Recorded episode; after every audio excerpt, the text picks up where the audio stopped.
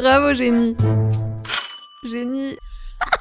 Dans ce nouvel épisode de Bravo Génie, je vais vous raconter l'histoire d'un jeune garçon un peu aventurier et de son fidèle compagnon à quatre pattes. Bien joué, Milou Ah, ah non, par contre, c'est c'est pas ces deux-là, non. Oh, j'ai mal Oh mon dieu Le côté obscur, je perçois en toi. Mais ça va pas, non, non, pas ce genre de compagnon à quatre pattes non plus, esprit mal tourné. Non, aujourd'hui on va s'intéresser à la découverte de la grotte de Lascaux par un jeune garçon de 17 ans, Marcel Ravida, qui était aidé de trois de ses copains et surtout de son chien. Une grotte qui s'est avérée au final être l'un des témoignages les plus importants du paléolithique supérieur, avec toutes les peintures et les gravures qu'elle abritait et qui dataient d'au moins 18 000 ans.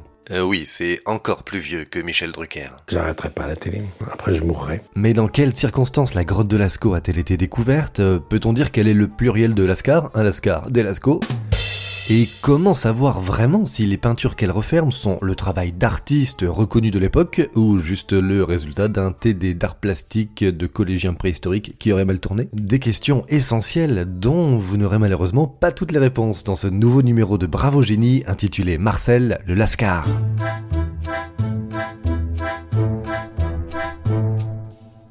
L'histoire se passe en Dordogne, dans le Périgord noir, qu'on appelle comme ça parce qu'on y trouve pas mal de truffes noires là-bas. On est plus précisément aux abords du village de Montignac, sur le domaine d'une ancienne seigneurie du Moyen-Âge qui s'appelait Lascaux, d'où le nom. Euh, Le temps est encore doux, on est au début du mois de septembre 1940. Bon, par contre, la seconde guerre mondiale est là, hein, du coup, bah, les, les Allemands aussi, hein, même si, bon, dans ce coin de la France occupée, c'est un peu plus calme. C'est pour ça que le petit Marcel Ravida, avec trois de ses copains et surtout son chien, Robot, qui ressemblait évidemment bien plus à un terrier croisé avec un setter qu'à un droïde de Star Wars. Tout ce petit monde profite de la fin de l'été pour se faire de belles balades dans les environs de Montignac. Allez, Marcel, on va voir les vaches Le 8 septembre 1940, après avoir avalé une escalope de chevreuil avec des carottes sauce Vichy, vu la période c'était de contexte, hein, Marcel y retrouve ses copains en début d'après-midi pour une nouvelle expédition sous le soleil. Après une bonne grimpette sur les hauteurs du village, il décide de se poser et de démarrer quelques exercices de mathématiques et de se faire une dictée afin de s'avancer pour bien préparer la rentrée prévue dans trois semaines. C'est évidemment faux, hein, ils ont en réalité passé l'après-midi à chiller, à pisser contre le vent et à jeter des cailloux sur les randonneurs qui passaient en contrebas. Des gamins, quoi. Toujours est-il que la journée se passe tranquillement quand soudain, Robot, le chien de Marcel, et merci, c'est bon, j'avais déjà compris l'allusion la, la première fois. Donc, Robot bondit d'un coup et se met à courir à toute blinde vers des fourrés. Alors les quatre garçons lui emboîtent le pas, enfin en l'occurrence la, la patte hein, ici, pour voir jusqu'où le petit toutou va aller, et il le retrouve quelques mètres plus loin devant l'entrée d'un terrier. Robot était à la recherche d'un lapin. On cherchait celui qu'on nomme Bugs Le pauvre petit lapin, il était juste sorti acheter 2-3 carottes chez Grand Frais quand il a croisé le chien sur son chemin. Là, grosse angoisse, gros sprint pour rentrer dans sa tanière. Et arrivé sur place, Marcel et ses potos, ils veulent filer un coup de main à Robot et ils jettent des cailloux dans le terrier pour essayer de faire sortir le, le lapinou. Et c'est là qu'ils se rendent compte que les pierres descendent en fait bien plus profondément qu'ils ne l'imaginaient. Comme s'il y avait une autre cavité au fond. Mystère.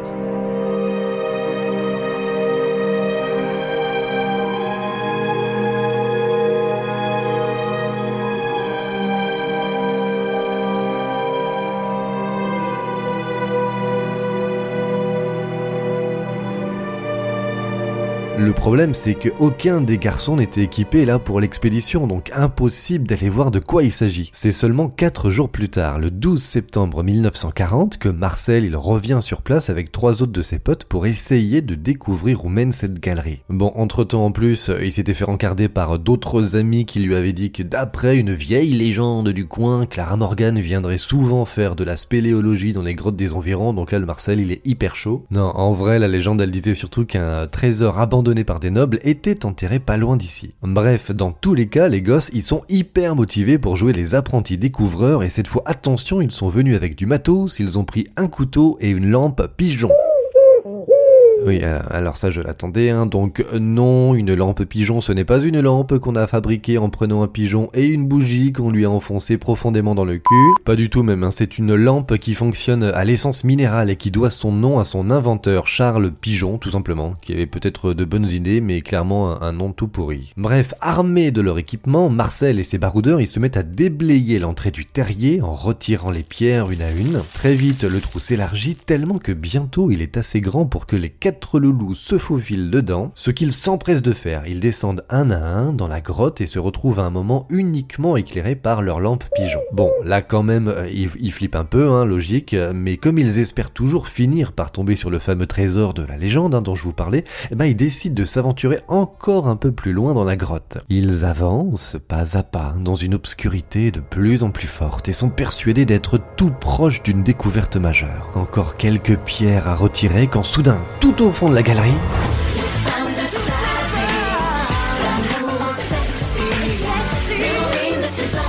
incroyable rebondissement et improbable anachronisme. À défaut de trésors au fond de la grotte, nos petits découvreurs tombent nez à nez avec les L5. Mais pas seulement, la découverte est énorme, ils sont tous là. Je crois à mon étoile. Je suis un agitateur, un provocateur, un animal. Ta meilleure amie. C'est complètement dingue. Un peu plus loin, il y a même Nikos qui fait sa promo en grec pour son émission sur TF1.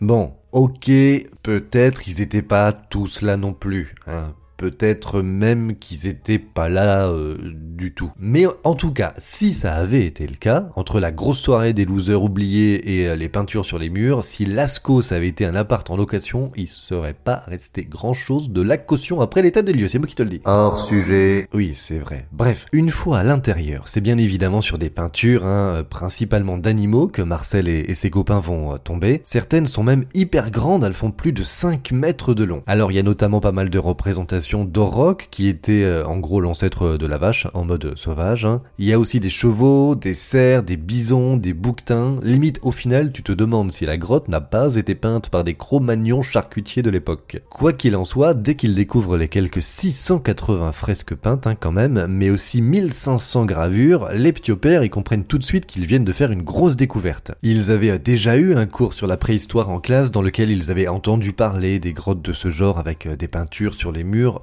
mais à ce stade, ils sont loin d'imaginer qu'ils viennent tout simplement de découvrir l'un des plus anciens témoignages originels de l'histoire de l'homme, et en plus, dans un super état.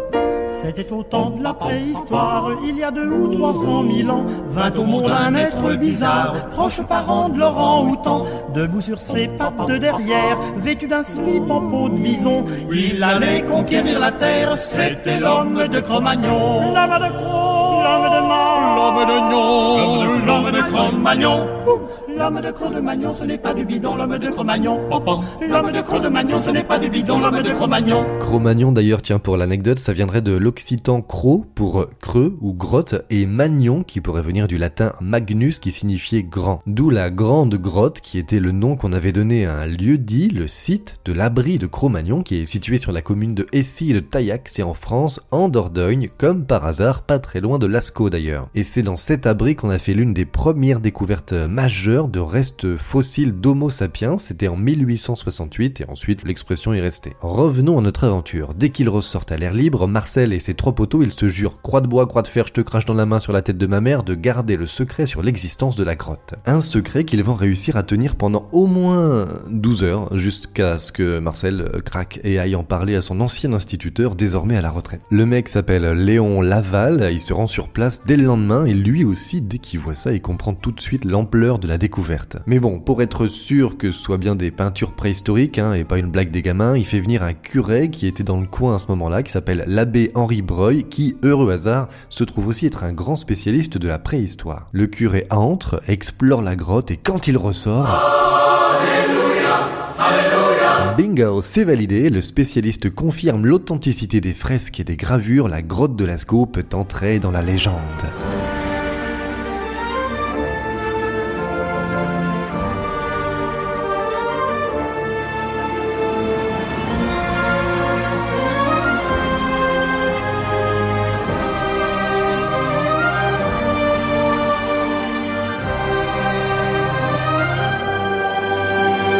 La foulée, l'abbé Breuil y demande aux quatre garçons de garder jour et nuit l'entrée de la grotte pour éviter les dégradations. Tu penses bien que les ados y sont taqués, ils s'installent même un campement sur place, mais euh, le problème, bah, c'est que euh, un ado, c'est c'est bien con aussi. hein. Et Marcel et son orchestre, là, dès que le curé est parti, plutôt que d'empêcher l'accès, ils s'empressent plutôt d'appeler tous leurs copains et de faire payer l'entrée de la grotte 2 francs. Et puis à l'intérieur de la grotte, c'est pareil, les visiteurs ils se croient chez mémé, vas-y que je te gratte un peu la peinture pour récupérer un souvenir, vas-y que je te grave mes initiales sur les murs. Quand le curé revient plusieurs jours après et qu'il voit gravé entre deux buffles un Pour toi, Dédé. Là, il comprend que ça va pas le faire du tout. Il est où ce Dédé?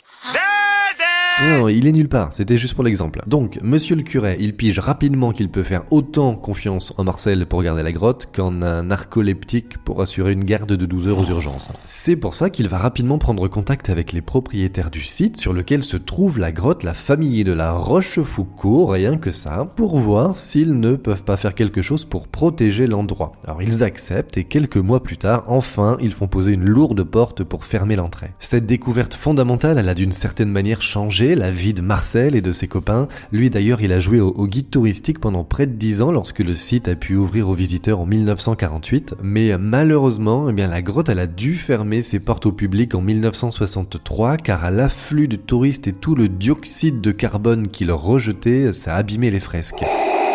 Et puis quelques temps après, eh bien Marcel, il rencontra Marinette et ensemble ils vécurent heureux et eurent plein de petits pierres à feu, enfin à peu près quoi. Non, le Marcel, il a une vie paisible, hein. il s'est éteint en, en 1995, il avait 72 ans, il a déclaré sur son lit de mort "Lol, on les a bien niqués quand on pense que les dessins, c'est nous qui les avions faits." Oh Oh mais non, c'était une blague évidemment. Les peintures et les gravures, elles sont bien sûr authentiques, hein, tout comme la découverte de Marcel à l'été de, de ses 17 ans. Alors franchement, bien joué petit. Et puis surtout, bravo génie.